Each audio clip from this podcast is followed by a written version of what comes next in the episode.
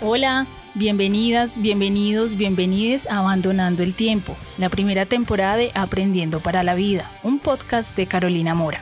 Esperamos que este espacio represente una gran oportunidad para ti y te permita continuar con tu proceso de desarrollo personal.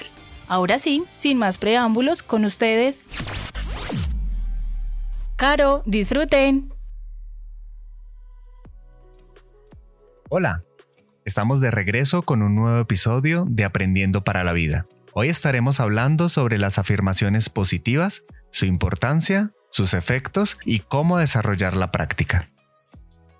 Antes de entrar en materia, queremos continuar con nuestro buen hábito de hablar sobre el café.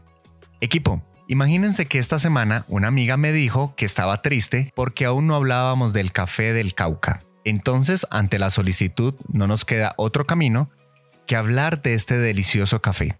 Acá va. Resulta que la cultura cafetera en la región central del Cauca está conformada por 43.000 familias cafeteras que se distribuyen en 11 municipios del centro del departamento, incluida la meseta de Popayán, y que son pertenecientes a comunidades campesinas, afrodescendientes e indígenas. ¿Sabe equipo cuántas hectáreas cultivan estas 43.000 familias? Nada más ni nada menos que 44.500 hectáreas de café. Eso es un poco de café, ¿no les parece? ¿Qué qué? ¿44.000 hectáreas de café?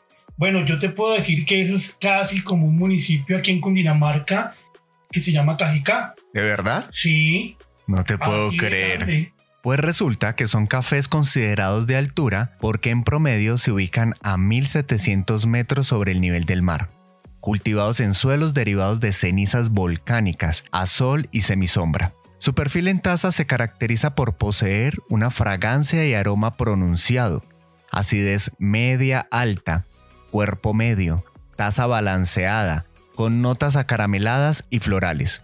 Y todo lo que hemos mencionado es solo de la región central del Cauca. Faltaría hablar también entonces de la región norte, de la región sur y del oriente. Mire, lo más bonito de esta reseña es esto.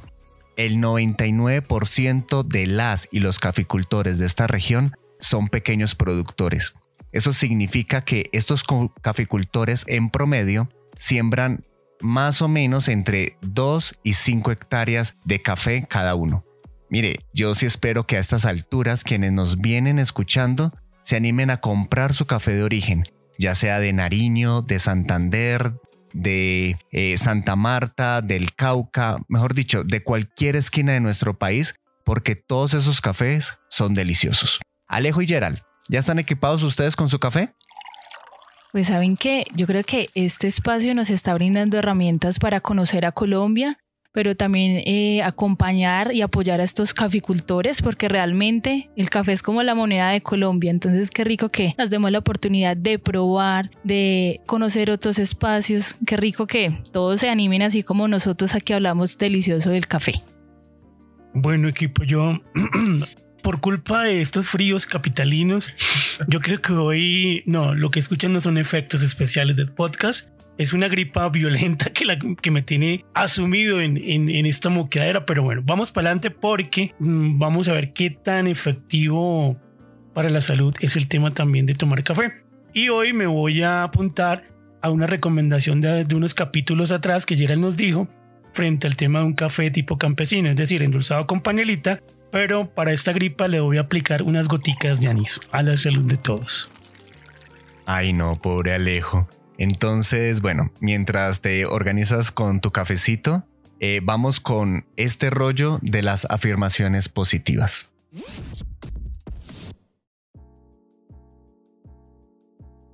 No podemos hablar de las afirmaciones positivas sin hablar de los mantras ni de la programación neurolingüística.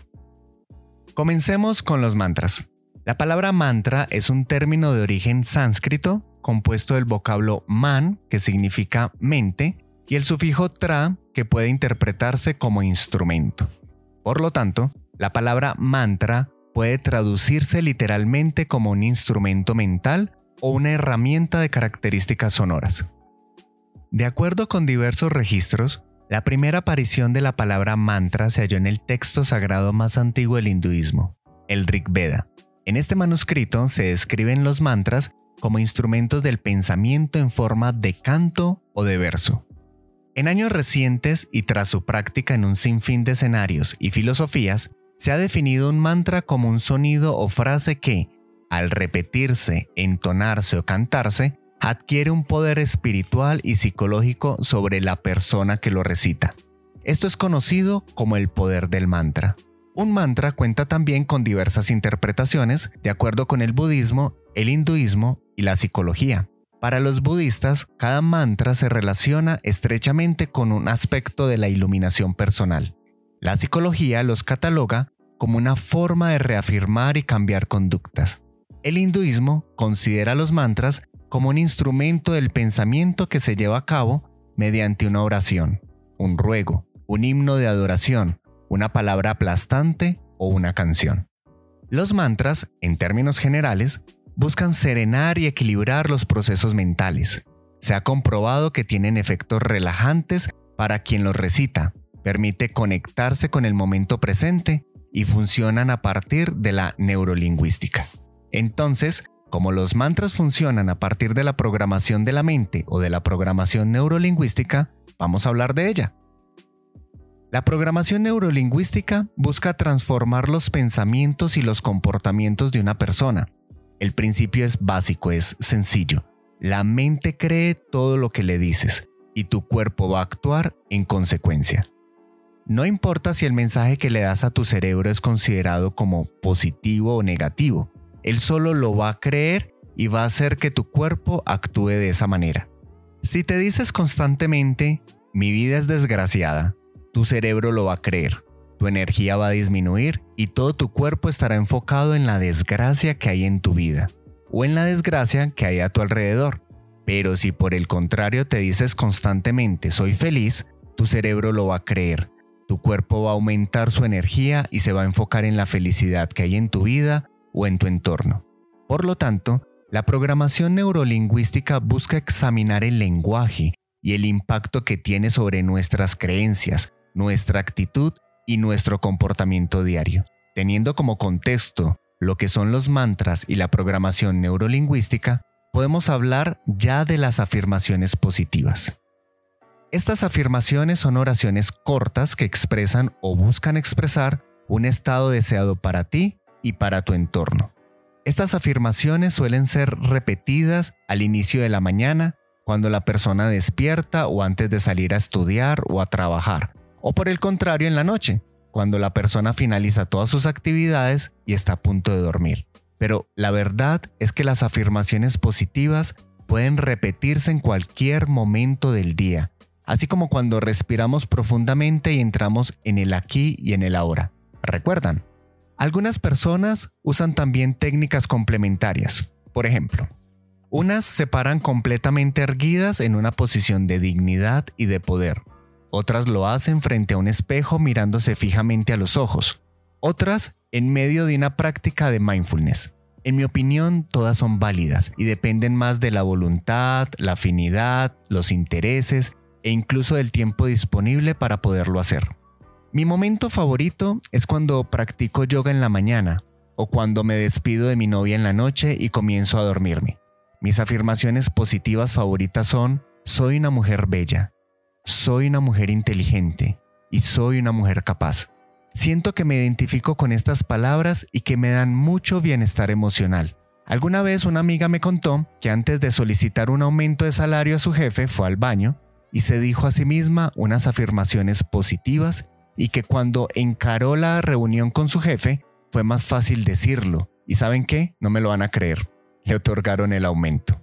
Para algunas personas, los mantras pueden ser su mejor opción y eso está bien. Para otras lo son las afirmaciones positivas y también está bien. De lo que sí estoy segura, pese a que soy bastante mística, es que detrás de todo esto hay un componente científico de carácter neurobiológico que permite transformar nuestras ideas y nuestros hábitos para que estén a nuestro servicio y no en nuestra contra. Creo que valdría la pena entrar en un proceso personal de identificación de mensajes. ¿Qué me digo cada día, incluso sin que lo perciba la mayoría de las veces? Y comenzar a transformar el lenguaje y la energía con la que nos lo decimos. Recuerdo mucho a mi mamá y a mi hermana mayor que podían analizar mi lenguaje cuando era niña y adolescente, de tal manera que cuando me decía a mí misma algo negativo, ellas salían al paso y me decían, no, no te digas esto, o no, no te trates así. Creo que de manera intuitiva ellas sabían algo de PNL o programación neurolingüística y eso me ayudó bastante. En resumidas cuentas. Lo que hemos dicho en este episodio es que podemos potencializarnos o sabotearnos a través del lenguaje. Los mantras, las afirmaciones positivas y la programación neurolingüística son alternativas que nos permiten analizar los mensajes que nos estamos dando todo el tiempo y pueden ayudarnos a emitirnos mejores mensajes que nos permitan conseguir nuestras metas, ya sean metas personales, familiares, académicas, laborales e incluso deportivas.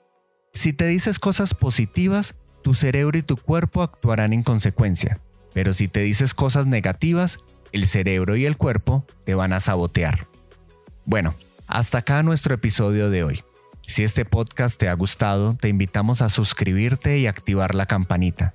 También puedes apoyar este proyecto mencionándolo con tus familiares, con tus amigos, con tus colegas de trabajo, en fin, con quien quieras. Recuerda que también puedes seguirnos en Instagram. Ahí nos encuentras como arroba aprendiendo para la vida. Antes de irnos queremos hacer un homenaje a Keila y Alejo, nuestros parceritos que son los que hacen posible la logística y producción de este podcast. Chicos, lo hacen con tanta alegría y con tanto amor, desde el corazón, desde lo profundo de nosotras, mil gracias. Bonus track. En el próximo capítulo estaremos realizando una sesión de afirmaciones positivas como ejemplo de lo que ustedes mismas o ustedes mismos pueden hacer a solas. Ojalá que puedan buscar un espacio privado en la mañana o en la noche para hacerlo. Así que nos escuchamos. Aprendiendo para la Vida es un podcast de Carolina Mora, producido por nuestro parcerito Alejo Rueda. Si tienes comentarios o inquietudes, no dudes en enviarnos un mensaje a aprendiendo para la vida 1111 Si te ha gustado este canal, nos gustaría recibir tu like y si crees que este contenido puede ser de interés para otras personas, entonces ayúdanos a compartirlo. Un abrazo, hasta nuestro próximo episodio.